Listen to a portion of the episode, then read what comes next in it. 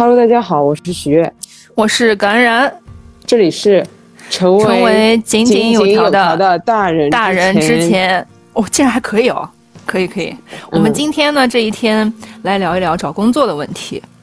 就是因为现在国外留学也毕业了，虽然毕业证是明年一月份拿，但是呢也遇到了一些需要找工作、需要面对现实、进入职场的这么一个现实。虽然没有大规模的开始去投递简历，因为自己也在想自己适合什么职业，想要去哪个企业工作，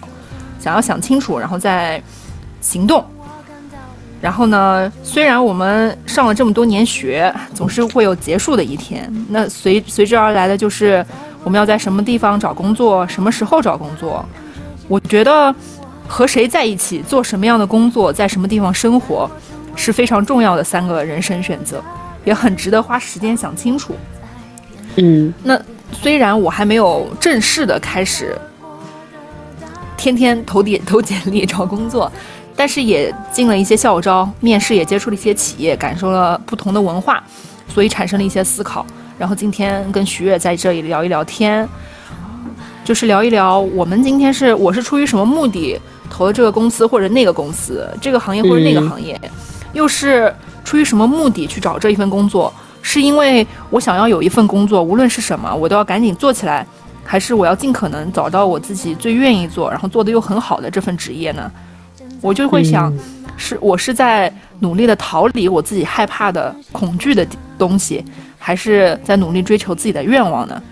嗯，我觉得就是这一期节目，感然说要聊这个话题嘛，其实我。自己一开始挺害怕聊这个话题的，因为我不是说我害怕面对这个问题，我是觉得说，站在我现在，我们两个人都是一个学生，或者说即将毕业的学生的那个状态，很难把求职的话题说清楚。就是我们到底想要的职业是怎么样的，嗯，或者说我们想要成为什么样的人，在什么样的职场环境里工作，都是一个很模糊的东西，因为我们没有真正的见过。见接触过这样的环境，所以我们可能只能是凭自己的想象和一些非常狭窄的经验去讨论探讨。然后我也相信我们的听众里面有很多的人，他们可能比我们有更多的经验，他们比我们实习更多，或者现在正在做一份工作，满意或者不满意，他们会有更多的想法。所以我觉得我们两个人也是今天抛砖引玉吧。就是如果说我们确实能通过这期节目听到更多朋友的声音。然后让他们的经验来帮助我们，我觉得也是一个很好的东西。所以，呃，所以虽然我们两个人对这期的话题其实没有很深入的系统性的就是去梳理过，但是就这样开始今天的讨论吧。嗯，没错，在前些天呢，跟朋友们一起吃饭的时候，我们讨论了一个问题，就是，嗯，如果。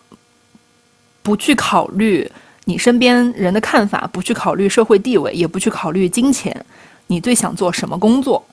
这个问题被提出来，然后我就突然想起来，在大一的时候，我自己也被问过这个问题。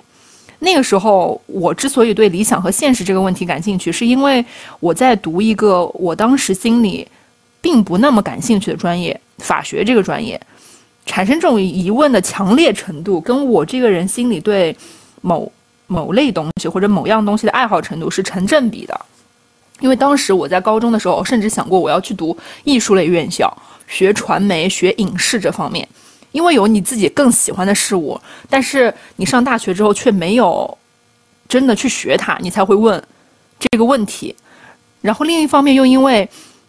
你自己心里一定是对金钱、地位、周围人的看法有一定的在意，暂时还没有办法挣脱。所以才没有做出改变的勇气。虽然我觉得这个不是懦弱，是，嗯，我们都尽可能的想要留更多的东西在身边，拥有更多，让更少的人失望。但是从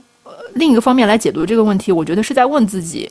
在即使没有任何回报的情况下，你能一直坚持不懈、不求回报的做下去的一件事是什么？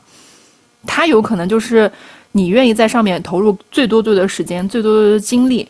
能够完成的好过绝大部分的人。的事，所以正好处在这个节点上，又是我在找工作，然后也在想我自己适合什么职业，想做什么职业的这个，呃，期间，我觉得是个很好的问题，有一点今年的自己跟往年的自己对比的这么一个想法。我觉得自己的想法确实有很大的改变，也不知道徐悦呃有没有考虑过这个问题。就是你之前跟我提到过你在思考这个问题嘛，所以我当时不是我就是问你，我问你的东西就是说你为什么在现在这个节点才在思考这个问题？因为我觉得，即使说我们在十八岁的时候，也许没有机会，因为比较朦胧、比较懵懂嘛，也不知道呃能够选择什么样的专业，到底自己喜欢什么，或者对于自己的喜欢没有很多的能力去坚持嘛。但是，嗯，也许比如说在本科毕业的时候，那个时候你可以用你当时的认识去做出一些别的选择嘛。嗯。但是我就觉得，可能在那个岔路口呢，你你你又因为一些其他的原因，比如说已经学了法律专业，然后呢，我如果要继续深造，对我来说最简单的选择就是继续学习法律这样的考虑，对吧？然后去继续学习法律，然后但是现在在找工作的时候，你会想到说，我现在应该去追求我现在自己想要做的事了，我就我就会在思考。当然，我觉得你有这样的思想法是很好的。一个开始，因为人生很长嘛。我们虽然说现在从学校毕业，你难保你将来再过一年两年，你会不会又去读一个新的专业，去学一个新的学位？这些都是有可能的，这是有可能性存在的。但是如果在找工作这个节点，我就会觉得这样的想法不太效率，不太经济。嗯，就是我之前跟你沟通的那个点嘛，我就是觉得人都是要先拿自己现在有的手里的硬技能去做一些力所能及的事，然后再去判断，对吧？那比如说你发觉你自己喜欢传媒，喜欢这个方向，然后我们俩现在在做的事，也许就是跟这个东西契合的。你在做一个自己的自媒体的频道，嗯，有一些自己的输出。这可能就是你朝那个方向走的一个小的步伐尝试，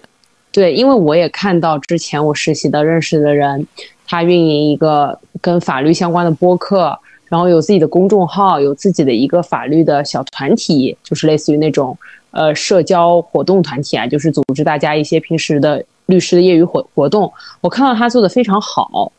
那我也就是看到一种希望，就是法律职业。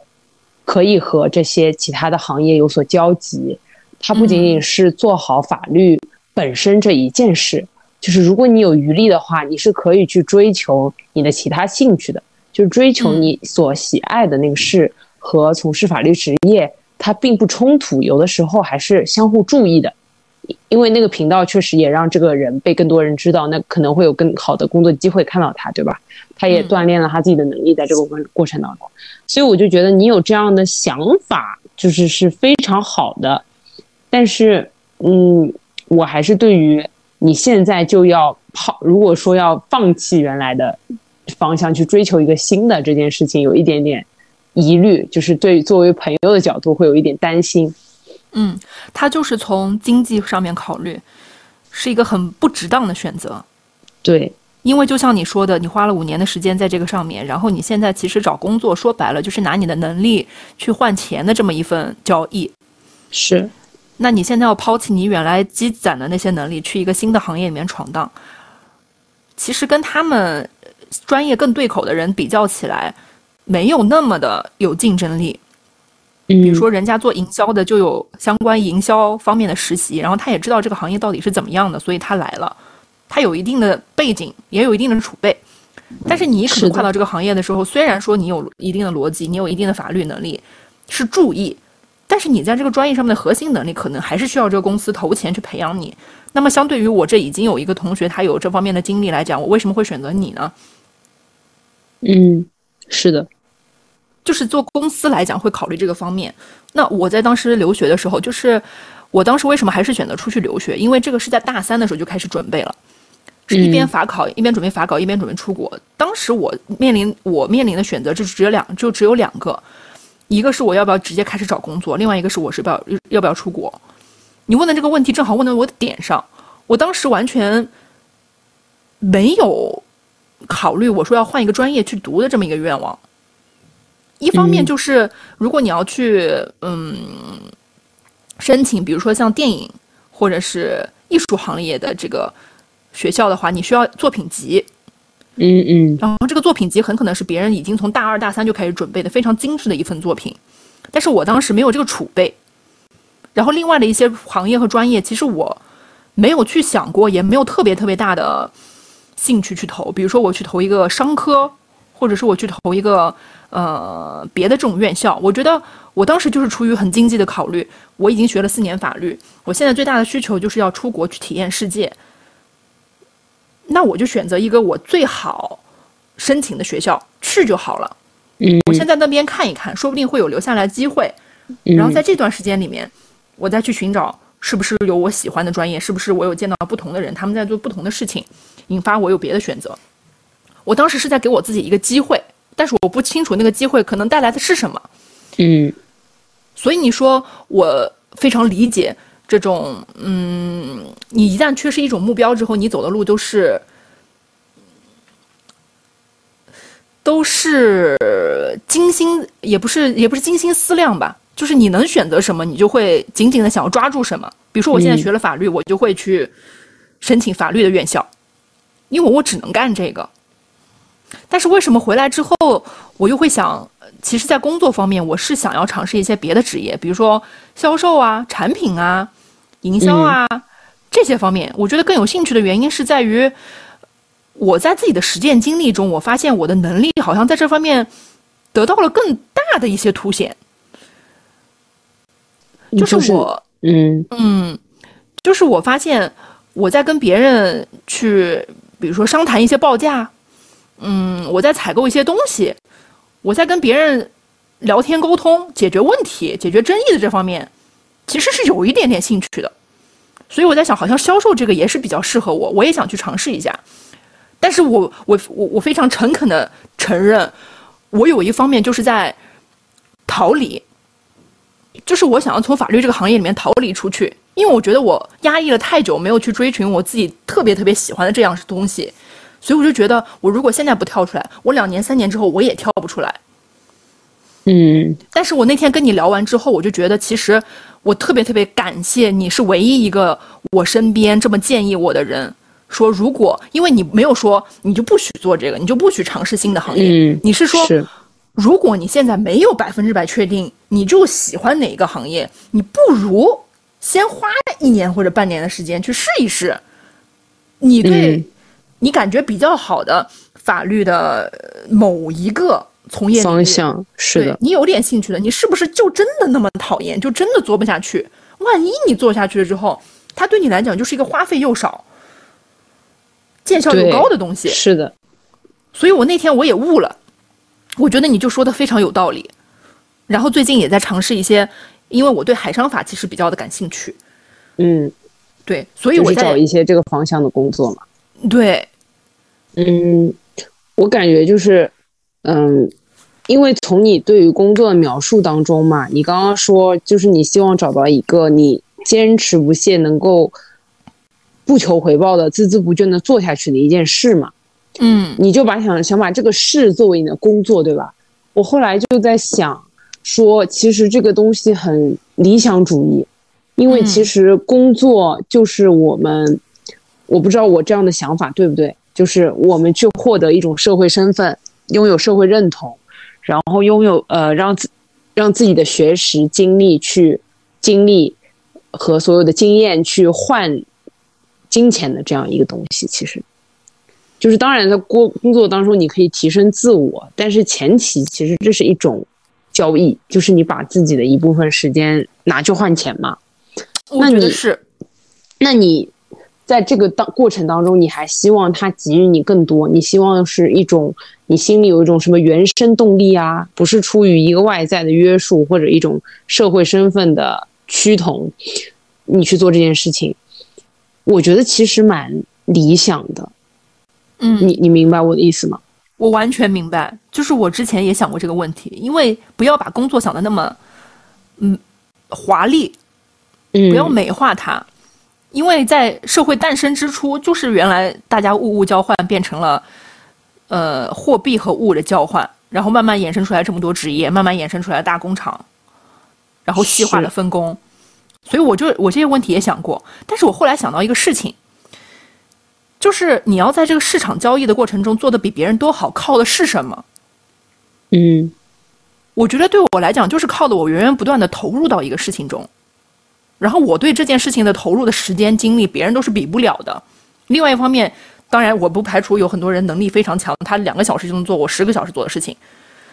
但是在一些普通的岗位中，我觉得。你投入十几个小时，跟别人投入两个小时，你肯定是要比他产生更多的回报的。所以，其实我们比拼的就是你能在一份工作上投入多少，你希望得到多少回，所以你呢才能得到多少回报。那从回报的角度来讲，我当时就是读完纳瓦尔的那个书，叫《纳瓦尔》，还是那本书叫《纳瓦尔宝典》，它里面就提到了一个概念，他说我们最好是做委托人，而不是代理人，因为这是个法律上的概念。代理人就是帮助委托人去完成他委托的事情，为了别人的利益服务，为了别人的利益着想，收取回报。但是对于委托人来讲，因为这个事情涉及到他自己的利益，所以他比任何人都关心这个事情他要产生怎么样的回报，关心他的进度，关心他的完成结果。嗯，那如果你是一个委托人而非代理人的时候，你就会因为他是你的在意而在意，因为他触动了你的根本利益，所以你才你才计较。完成工作，因为代理人他满足的要求是完成委托人的要求，最终他的目的是在于回报。完成工作本身就是这个过程本身是拿到回报的途径，也就是说，他把金钱作为目的。但是对于委托人来讲就不一样，过程才是他的目的，虽然结果也是他的目的，他是为了自己的利益服务。所以我就当时我突然悟了，我说，那如果大家都是为了经济利益服务的话，我在一件事上做得更好，就是意味着。我要在这个事情上投入投入最多，学习最多。我要在这个领域里深耕，孜孜不倦的学习能力，所有这些，那支撑我做这些事的源泉和动力是什么呢？当然，钱也是也是一个动力，但是每个人可能不太一样嘛。嗯，我可能对于钱也是有一些要求，但是它并不能主宰我在一件事情的投入。比如说，你给我一万五或者是一万二，一万块钱，对于我来说没有任何区别。哦，这样子吗？对它并不根本上的影响我对这件事情的态度。那如果在一万五和一一万之间有一个我百分之八十喜欢的工作，或者是我百分之五十喜欢的工作，我肯定会舍弃那五分五千块钱去做一个我百分之八十喜欢的工作，因为我保持我自己的身体健身体健康，每天快乐高高兴兴去上班。然后我也愿意投入，比如说十六个小时，我就是像玩儿一样的去完成我的工作。那我跟为了钱埋头苦干，其实状态是不一样的。那我出于我自己的精神健康、身体健康考虑，我完成这份八十八十分的工作，是不是能产生的回报未来可能会更多呢？我觉得我是抱着这样的想法去考虑工作这件事情的。所以我也我我就特别我也特别同意你，呃提出的这个想法，因为很多就是既要又要。他拿着一份钱，又觉得，嗯，这份工作应该是我想象的这个样子，但是他不是我想象的这个样子，我觉得很苦恼。嗯，那如果钱是你的主要目标的话，你就把这些虚幻的梦想抛开，人也会活得更，嗯，更快乐一点。所以呢，我就想了半天，我觉得可能最主要的还是你要理解清楚自己的需求，根据你以前的一些经历来看，是不是缺钱的时候是你最苦恼的时候。比如说得到钱，你你能花钱的时候，你是不是最快乐的？但是我说的这种快乐，不是你花出去那一瞬间啊，我是花花花出去买了很多好东西，然后拿到家里，你是不是真的特别开心？还说这个开心，它它持续一段时间之后，它就没有了。但是你在没什么钱，然后做着做着自己去去服务别人的工作，去为别人提供价值，在你觉得很有价值的工作上面，你是更开心，还是拿钱拿的更多更开心？我觉得每个人他需求不一样。所以你选择不同的道路，我也特别理解。嗯，但是这里在于有一个什么点呢？就是，嗯，我当然理解你前面说的这个理论，这个就在于你做一个事情的驱动力到底是来自于自己还是别人嘛？你肯定很希望这个驱动力是来自于自己，就是你想找到你心里的那个热爱。如果你热爱这个东西，你就会很主动的把它当做自己的事儿。即使是别人交给你，你也会觉得这是我的事儿，对不对？嗯。但是我们现在在说的这个热爱，其实也是一个很抽象的东西。就像你刚才即使在说你自己，你说你对营销感兴趣，对销售感兴趣，觉得自己有解决争议的能力，这些都很抽象，它并不具体，你不能投射到具体的某一件事情上，对吧？我不是说我在生活中能够善于跟朋友沟通，我们俩在这儿能喋喋不休的聊天，就说我明天能坐在谈判桌上也跟别人这样的侃侃而谈，这个其实是很难投到的。但是这说明我们有这样的出发的能力，就是我们能开始去做这件事，对吧？所以这就到了我之前跟你讨论过的第二个阶段，我觉得，就是你如果要把自己的热爱变成工作。怎么样去了解你的这个热爱到底具体具象化是什么？就是你一定要先去工作，你经过那些很枯燥、很乏味的工作之后，你不断的去体会，在跟人不同的人、不同行业的人打交道的过程当中，去明白，哦，原来那种热爱具体长成什么样子，嗯，是在跟那个人解决这个问题的时候。对吧？我看到这个人很满意的这个表情，哦，我懂了，那种热爱是解决一个问题的成就感，嗯，或者说是完成了一个工作的什么样的感觉？就是你一定要看到它，不是说我一下子我一天就开悟了，我就说哦，我知道了，我现在就是喜欢做这个事儿，我就我就明白了，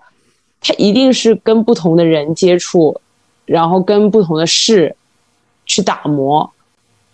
就是，然后才会真正找到了他喜欢的那个事情的样子嘛。所以我觉得你现在就是在出发了，但是我觉得你就是要去做一些事。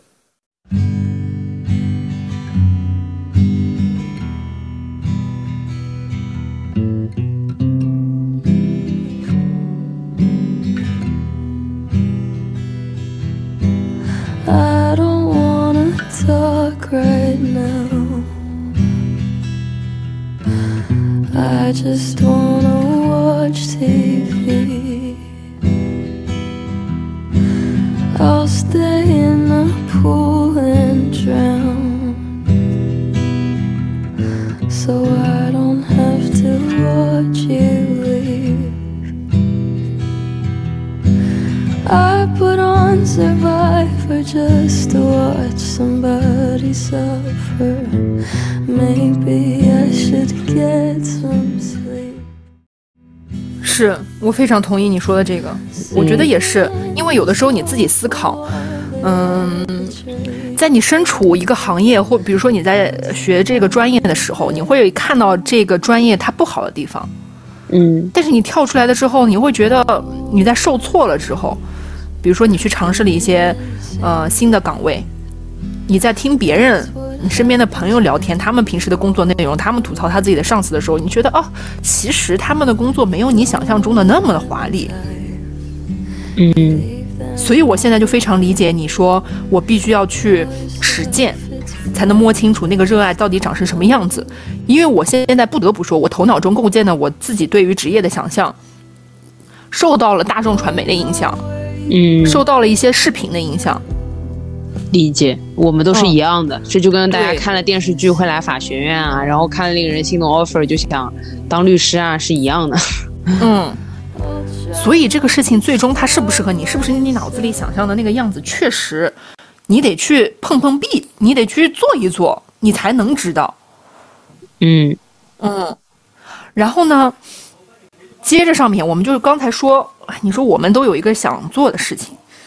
我们也经常被问。你说如果什么都不考虑的话，你最希望做什么？嗯，这就叫心向往之。但是这四个字前面还有四个字儿，虽不能至，他心向往之。嗯，经常是我们学习生活中都是求其上得其中，求其中得其下。对，你就想安安安有取取乎上上法呢？我要在最上面那层，我要怎么办呢？我有时候在想，我觉得影响我们自己，我影响我自己，包括以前和现在去追求我心里想象的那个目标的因素有很多，有外在的，也有内在的。就比如说，我再说不在乎身边人的评价，再说，嗯，根本不在乎在社会中有什么样的地位，也不在乎赚多少钱。其实你还是有点在乎的，你也没办法完全抛开。那从内部来讲，我们每个人的能力都是不一样的。你喜欢的东西，你不一定擅长它。对于外部的这个在意，我自己就是有一个完全无法挣脱，到慢慢可以少在意的这么一个变化。因为大一到大三的时候，我就经常的怀疑我现在学国际法学的对不对嘛。嗯，但是我每次放假回去的时候，家里就会聚会，然后聚会呢，然后叔叔阿姨就会赞美你说：“哎呀，你这个孩子选了个好专业。”以后不得了，你看以后要是有什么法律问题，我们这不怕了，就有人帮你解决，是吧？我经常是在这种褒奖下面非常满足于我自己的价值，我给自己构建了一个特别虚幻的价值。我说哦，原来在别人眼里我是这样的，我觉得特别开心。虽然现在你看来是很想象中的价值，这只是一个例子。那另外一个例子就是，嗯，社会普遍对法律这个行业它有一个高报酬期待。他觉得你做了这个行业之后就是高薪的。我常常也也是误以为一个职业它的薪资水平就是能遮盖它其他的一些缺点，因为薪资就是一份工作，像你刚才说很重要的一个目的。虽然现在虽然现在想法改变了一些，但是我不是说我改变是从认为钱重要变成了认为钱不重要。我始终认为我们都有责任和义务让我们自己尽可能好的活下去，而且要照顾到身边，尽可能的照顾到身边的亲友。那钱就是完成这一切的很大的前提，但是在我大大学的那几年里，我觉得我认为的足够生活的钱，跟现在我认为的足够生活的钱是完全不同的两种钱。那个时候认为的钱是一定程度上，我现在剖析是到达了奢华生活的这种渴望。但是我现在细想，就是这种渴望里面包含了跟身边人的比较。我是希望通过钱这个方面去超过我身边的一些人，让他们觉得很艳羡的。嗯，是会有一些自欺欺人的。嗯嗯，就是这种闪闪发光的东西，人是很难摆脱的。其实，对，就是嗯，去出国的时候，有段时间在法国，在巴黎跟一个跟一个朋友在一起嘛，然后我们去吃饭的时候就会讨论一些问题，因为法国你绕不开讨论奢侈品这个事情。是的，呃，然后我们就在讨论奢侈品。他说：“他说，哎，其实我我自己在法国买，因为法国它学费是没多少钱嘛，因为法国是公费你只要掏生活费租租房就行了。然后他其实就跟我们相比，不用交学费，他就是能省下来二十到三十万人民币这个样子。所以他有的时候也是会去买一些奢侈品的，因为他也很喜欢包包，也会买个一只两只的。”然后他说：“哎，其实我有时候在想，我现在背了这么好的包，但是我妈都背没背没背过那么好的包，我就觉得有点愧对于家里面，愧对于我爸妈。但虽然不是说他们买不起，是因为他们根本不买，就是因为他们觉得花钱是一个投资的事情，你买到这种奢侈品是一个消耗品，你没有办法产生任何除了审美之外的价值。”当然，除了一些奢侈品，它确实涨价。那除非你投资眼光非常好，但是大部分人，百分之九十的人，你买包是为了愉悦自己，对不对？是。对于我这个同学来讲，我们也非常坦诚的聊了，就是之前对于奢侈品的这种喜爱，一定程度上也包括了，嗯，我拎着一个多少钱的包出去，就代表了我，我好像是进入了某某一个阶层。嗯，理解。我享受，我们享受那种，比如说在餐厅。在店里，在飞机场被别人高看一眼，或者露出一个两个笑脸的这种感觉，嗯，可以理解。对，所以这些欲望其实就是我们渴求别人对我们的尊重，但是我们的能力或者是自己的自信程度，其实达不到我随随便穿一个什么东西出去。但是我知道我们家是有多少多少套房，是有多少多少。资产，我不用靠这些东西来显示我的品味，或者是我这个人他就是有怎么样怎么怎么样的特长，怎么怎么样的艺术创造力，所以我不需要靠这些外物来彰显我自己的品味。我们还没有到那种程度，所以所以大多数时候对这些嗯很闪亮的外物的追求也是难以抛开的。我我突然想到一个什么点呢？就是因为。我认为，为什么我们往往会在大学的阶段，或者说更早的时候，我觉得我对于跟你说的有类似的感受，痴迷于这种闪闪发光的东西，那种时候是甚至你不知道自己喜欢的是什么，你只是因为追求那个潮流，觉得很多人都有，对吧？然后我也要有，然后我可能也有能力有，反正我就得有，我不管，我就要有，不是因为我是不是喜欢，是不是这个东西在我的审美上，我愿意把它用五年、用十年，我一直很喜欢它，不是因为这个原因去持有它。的一个很重大的原因是什么？是因为我们没有社会身份。嗯，如果你只是一个学生，你觉得你不属于这个社会的任何一个阶层。事实上，你的职业是一个学生，你的所有的来源是你的家庭。然后，但是如果一旦当你有一个社会身份了，你认为自己是一个律师，是一个法官，是一个医生，是一个能为社会创造价值的职业。你会把这些东西排在后面，其实，嗯，因为你的认同感不不来源于你今天背了一个什么样的包，而是因为你这个人的价值，所以别人会来跟你握手，说，哦，很高兴今天见到你，你明白吗？所以我觉得有一个身社会身份，我渴望得到一份好的工作，其实是在这个方面给了我很多的信心，然后这也是我愿意去做一些。虽然大家说一些法律职业会非常辛苦，对吧？你可以退而求其次的去做一些其他的东西，或者说是进入体制。我当然我都觉得这些是非常好的选择，因为这些都给社会带来了很大的价值。嗯，但是我还是更愿意选择在社会上跟更多的人打交道的这些法律职业的原因，是因为我觉得我能跟更多更优秀、更加自由、有更加广阔的价值观的人。去接触，然后能获得他们的认同，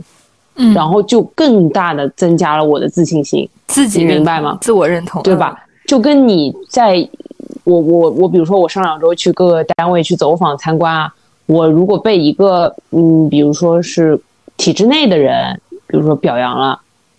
和被一个商业机构或者说是跨国企业的人表扬了，我总感觉那是两种角度的表扬。一种人可能是对于你整个人的待人接物啊，你觉得你这个人给人的感觉还不错；还有一个人可能是看到你身上的闪光点。一个人可能会因为你过于的有攻击性，会觉得哎呀你好像有点欠妥；但是另一个人会因为看到你身上的攻击性，觉得你未来可能在这个方面大有可为，你懂吗？这是完全两套去衡量别人的价值体系。然后，所以我就觉得说。哎，反正如果有一种社会身份，然后我能被更多的这样的人去认可，我觉得是更好的。所以我就觉得说，你刚刚说的这个点就让我联想到了这个。所以我觉得我们还是要有一个好的工作，就是，因为之前我想到了联想到在 B 站上看到过两个研究生讨论嘛，他们两个人都是从很好的985大学毕业，然后有一个同学后来就随便选择工作。嗯，他也觉得自己应该做自己喜欢的事，喜欢画画就去学画画，然后怎么怎么样。最后他在那个视频的时候，他是在火锅店帮别人当服务员，因为他就觉得我要有一个能让自己吃得饱、穿得暖的基本的钱，剩下的时间我就做我想做的事。但我觉得他，我当时很生气，因为我看到那个，因为我觉得他受了很多的专业的教育、学科教育。他有能力让自己做更好、更专业、更符合自己能力的事，然后他用那个余力去追求他喜欢做的事情，这是可以达到的。嗯，但是他放弃了那个部分，所以我很费解。有可能这是我狭隘的地方，就是我现在暂时还接受不了那种，你明白吗？但是我明白你在站在更大的角度去思考个人价值问题，就是他。本身接受的过接受过的专业教育是能够让他站在社会的顶层设计方面去改善这个社会的，比如说体制，从这个方面来改善更多人的生活的。但是他选择放弃了改变这些人的生活，而他选择改变自己的生活，你觉得是一种莫大的浪费？嗯，而他明明可以选择，嗯，双赢。对，但是对他来讲，他是觉得。我嗯，我就套我自己的想法，比如我套我自己的想法去揣测一下他啊，他可能是觉得我大学这四年已经在为别人而活了，现在我要为自己而活，我不在乎别人怎么看我，我只在乎我自己开不开心。他可能是这种想法，虽然我觉得他也是非常非常勇敢的，他能，因为他能抛弃他的研究生身份去当一个服务员。我觉得每一个做任何工作的人都值得我的尊敬。嗯，但是我唯一会比较质疑的地方就是他真的快乐吗？当然，我们现在在这里说，如果很理想的说，他是在追求自由，他是在追求自己，做自己真正想做的事，但那个是真的是他一开始想做的事吗？我觉得并不是。嗯。我也不知道他对画画的喜欢喜欢到什么程度，然后也不知道他的能力到底为什么不能支撑他选择一份画画的这么一个工作。比如说，你去一个工作室当一些助教啊，这方面他要做服务员是来自于什么？但是就暂且说他确实在追追寻自己觉得快乐的生活吧。如果对他来讲这是他认为很好的，他满意的，我觉得就够了。如果他自己满意，那对于他自己来讲，这就是最最重要的事情。我也非常希望，就是有能力的人，他都能，嗯，为了更多人的福利谋福祉，让更多人开心。但是，如果你自己在这个过程中是很非常不开心的，我还是希望你自己更开心。明白。嗯，因为这个东西其实没有对错嘛，因为每个人的人生是他自己的。那个剧本是他自己的，是只有他自己能体会里面的，嗯，酸甜苦辣。我们只是从自己的人生经验的角度，好像去去审视它。对，所以在很多很多想法之后，我就依然觉得金钱也很重要，就是对自己的物质保障也很重要。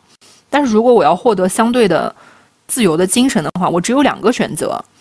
要不然我就暂时的放低我对外部世界的期待。舍弃一部分外部世界对我的期待，来降低我自己对物质生活的过分虚高的要求，来换我一部分想做做我自己想做的事的要求。要不然我就孜孜不倦地去追求这种物质条件，满足我自己对于中上等这种生活的想象，舍弃掉一部分我说做完全我自己百分之百想做的工作的这么个渴望。因为总是要放弃一些什么呢？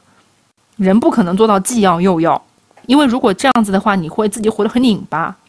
嗯，就像对我而言，就像沈一菲老师在综艺里面对于婚姻的发言一样，不要错误估计你对一段无爱婚姻的忍受度，就男的女的都一样，工作与工作对我而言也是同样的，因为我想了，我如果你每天要花至少八小时的时间在这份工作上面，它至少要带给你除了金钱以外的东西，是的。嗯。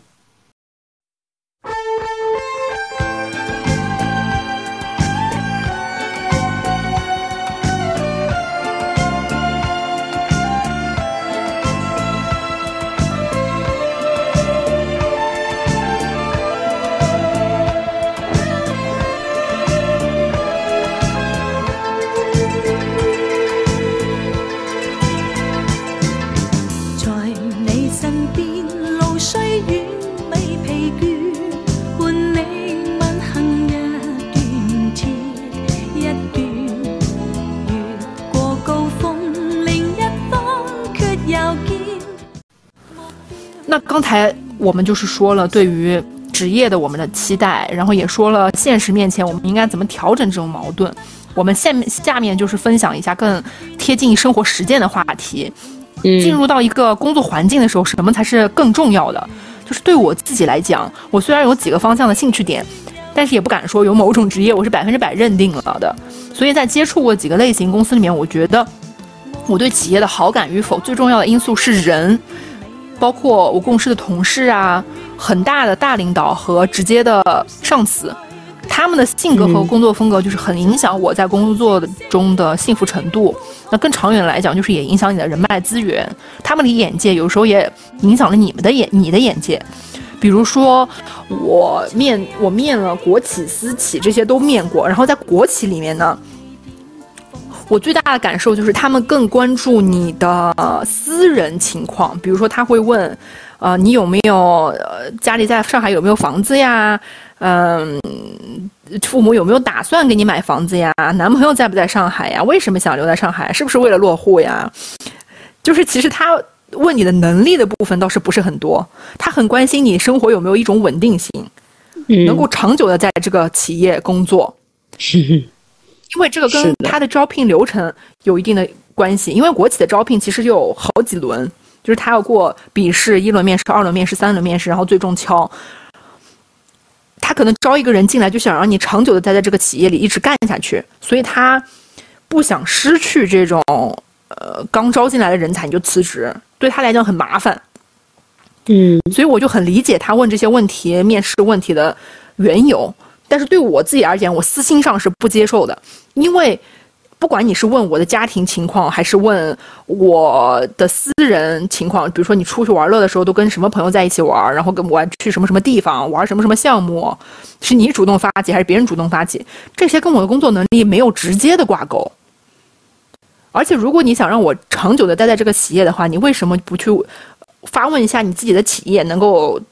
给人才更多的有多少的发展空间，有多大的晋升渠道，有多大的业务挑战性？你来问我是不是有更好的家庭保障？啊，更充足的经济实力？那如果我是一个贫困农村奋奋斗上来的女孩子，我还不用进国企了呢？对不对？是的，所以这些用人单位何谈不是尽善不是尽善尽美的，就是呃奇葩还是很多的，或者说。对，这就是国企的一个嗯生态环境吧，也是很独特。那私企也有嗯面试了一下，然后就说你什么时候可以来上班？我们很喜欢你。也有经过了笔试啊，然后合伙人对他们公司基本了解的介介介绍呀，然后参观啊，然后再跟你分享他自己的经验经历啊。我对这种公司其实感觉是非常好的。因为他能花这种时间给你做笔试，来改你的笔试题，然后面试你，分享，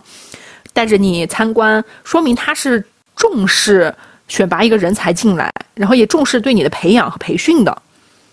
如果他连这个笔试和面试的时间都不愿意花花给你的话，那你何谈在以后工作中当中他愿意带你教你呢？所以我其实比较喜欢这种，呃，这种态度的企业。嗯，明白。而且，合伙人在讲他的发家史和创业史的时候，也会说：“我觉得市场中有哪哪个哪个块是可以提高的，所以我就跟着我的同学，跟我朋友一起创业，在这个领域深耕，开辟出来了这么一块领域。然后我们现在做的也是全国比较好的、比较头部的这种咨询，所以他也会说一些这种经历。你会觉得他这个人是，嗯，有自己的想法，有自己的追求。”有自己的梦想的人，也会越也会激励你去跟随他的梦想而奋斗，也找到自己能不能在这这方面努力培养自己的能力，培养自己解决复杂问题的能力，而一步步提升的这种愿望。所以呢，我然后我最近不是都嗯住在火黄的家里嘛，火黄就是我们嗯大一的室友之一。然后我就之前跟他聊，跟他聊的时候，我就跟他说过很多次，我说黄黄最近的状态就是我非常非常为他开心的这种状态，因为他每天上班都是非常开开心心，然后蹦蹦跳跳，充满期待的。因为他跟我们说，他最近在投从头到尾的跟进一个投融资项目，他就觉得比起平时划水的那。偶尔偶尔偶尔划水的这种工作状态啊，他说他说他的这种他非常喜欢这种忙碌的状态，因为他学到每天都学到非常多的知识。因为黄黄是我们寝室四个人，呃，最先开始工作的呃朋友嘛，嗯，他是一毕业就进入一家私企做证券代表，刚开始刚开始的几个月工作确确实有很多很多不顺心的地方，也萌生了一些要换工作的想法，但是。好在他的顶头上司是一个很不错很不错的领导，然后经常在工作上也为他考虑，然后也为他讲话，也非常经常经常给他教很多自己的人生经验啊、处事道理。一定程度上，我觉得也是很大程度上让黄黄觉得他在这家公司、在这家企业做事非常开心的，能学到东西的，能跟新项目认识不同的人、学新知识的。所以我才说，嗯。呃，如果选择一家新企业、新公司，刚刚进入职场的话，其实你每天跟谁接触是非常非常重要的事情，就是你的领顶头上司、领导，这个是非常重要的。就即使你不知道你现在要选什么样的岗位，进什么样的公司，那你也应该想想清楚，好好的去嗯审视一下你的这个上司。他是不是一个让你觉得跟他一起共事会舒服、能学到东西的人？就是要跟对人，就是嗯，或者说不会带团队，就只能干到死，就是老板。所以就是要选对一个老板，我觉得这个很对啊。但是对于我们，如果我们说实际一点，我们要去判断，在找工作的时候，其实蛮难的，因为老板蛮会骗人的都。嗯，他可以在一开始跟你相当 nice，对吧？然后到了工作的时候，你发现啊，原来他是一个完全不一样的人。然后，所以我觉得有的时候找工作，在职场就是碰运气，嗯，就就跟摇人一样，你摇到哪个是哪个，真的是摇到哪个是哪个。你你摇到了不行烂人，你就快跑，对吧？你要是好人，感觉哎呦还能坚持下去，你就咬咬牙坚持。就是最怕的就是那种一一碰到就跑，一碰到就跑，就是还没品一品，还没细品就跑，就可能会错失一些其实还蛮好的机会。就是咬咬牙坚持一下，但如果你发现咬牙坚持一下还是扛不过的话，就快跑吧，要不然会死掉。别让自己那么难受，就是身体健康还是第一位的哈。是这样子的，嗯。那我们今天就是借着这个毕业找工作的这个由头，产生了一些想法，聊了聊我们对于职业的想象和追求。在很多很多的选择上面，包括在重大方向的选择上面，嗯，小事的选择上面，我发现我是会，我是一个会被恐惧影响的人。至少过去是，我也会害怕别人的目光，我也会担心自己成为我们家三个人里面最没有出息的人，对吧？我也会被欲望牵扯，我我希望有漂亮的房子、漂亮的车子。别人投来羡慕的眼光，可能我觉得我们永远都没有办法不在意别的人，但是也能，我们也能慢慢做到多在意、在在意自己。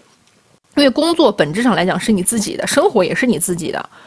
所以最后呢，我就是因为我看到这句这段话，我之前就非常喜欢，我觉得放在这里也挺合适的，是当时明月的当年明月的一段话，他说。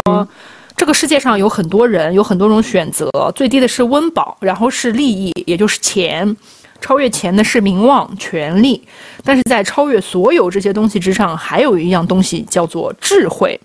成功只有一个，就是按照你自己的方式去度过人生。嗯，是的，那就希望我们能都能按照自己希望的方式去度过自己的人生。嗯，然后。我想说什么呢？就是我现在说一下我最近的心情吧，就是感觉说吧，挺迷茫的。然后这种迷茫的状态，呃，我觉得来源于什么呢？那天我问了小黄一个问题，我们吃饭的时候，我就说你是觉得读书好还是工作好呀？工作好。他说我当然是觉得工作好，现在对吧？因为工作让你不会有那种焦虑感。那种焦虑感是什么呢？就是明天不知道我会去哪儿。嗯，不知道我会成为一个什么样的人的那一种焦虑，然后我觉得可能所有在校的，在现在这个大环境下的学生们、研究生们、本科生们都会有这样的想法吧，就是明天我不知道我会去哪儿，我今天做的事不知道在明天会收到什么样的成果，我今天的耕耘也许明天是一无所获的，这些都是有可能的，但是。我不想更深层次的去说，就是我们只是专注于现在每一天的耕耘吧。我想说，然后明天去获得什么，到明天再说。呃，因为我们在努力耕耘的过程当中，已经变成了一个截然不同的自己。然后，嗯，那天看到一个播客的题目，我觉得其实很好。然后我想作为我今天说的最后一句话，嗯，人生像一个没有硕果的秋天。活着爱着就已经是最大的幸运，所以即使明天我们没有收获到什么，但是今天我们活着爱着就够了。是是的，但是但是你知道，明今周三还是一个很特别的日子。周三是一个很特什么？你什么什么日子？周三是周周三是小杨的妈妈生日。哦哦，那在此祝阿姨阿姨生生日快乐。好的。好的，那我们今天的节目就到此结束啦。现在呢，我身边有一只叫德鲁的小猫咪，然后我对面是黄黄。好的，好的然后马上结束这段播客，我们就要吃饭了，吃饭喽。嗯，好的，那今天的节目就到这里，我们下期再见。下期再见，拜拜拜拜。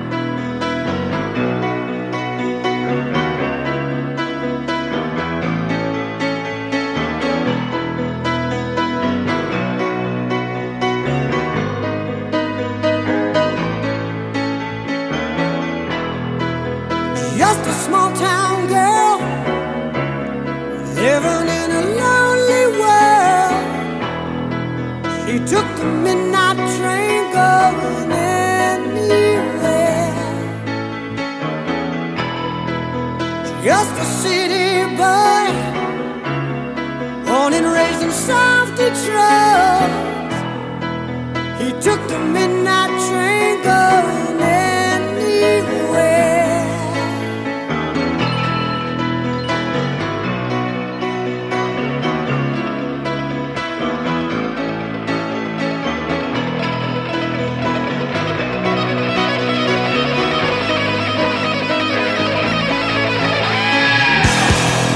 A singer in a smoky room. The smell of wine and cheap perfume. For a smile they can share.